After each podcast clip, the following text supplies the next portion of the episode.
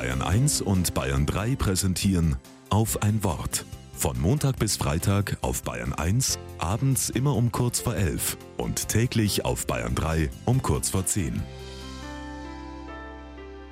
Mit André Urbanczyk. Ein Meer aus tausend Kerzen auf einem Feld. Unzählige Menschen sitzen am Boden und ich mittendrin. Wir halten Kerzen in der Hand und singen. Dann verklingt die Musik und es wird still. Zehn Minuten lang schweigen alle. Nur noch die Stille und das Licht der Kerzen.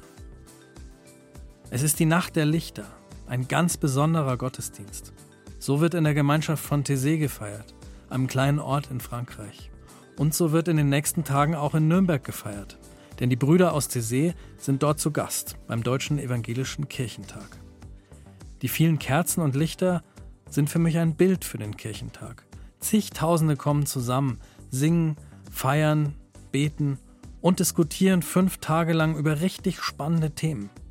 Was tun gegen den Klimawandel? Wie verändert die Digitalisierung unsere Gesellschaft? Wie kommen wir zu mehr Geschlechtergerechtigkeit? Welche Rolle spielt die Kirche in Zukunft? Ich habe schon viele Kirchentage selbst erlebt. Manche Veranstaltungen sind mir noch ganz lebendig in Erinnerung. Die Nacht der Lichter zum Beispiel. Ich bin gespannt, wie es in Nürnberg wird.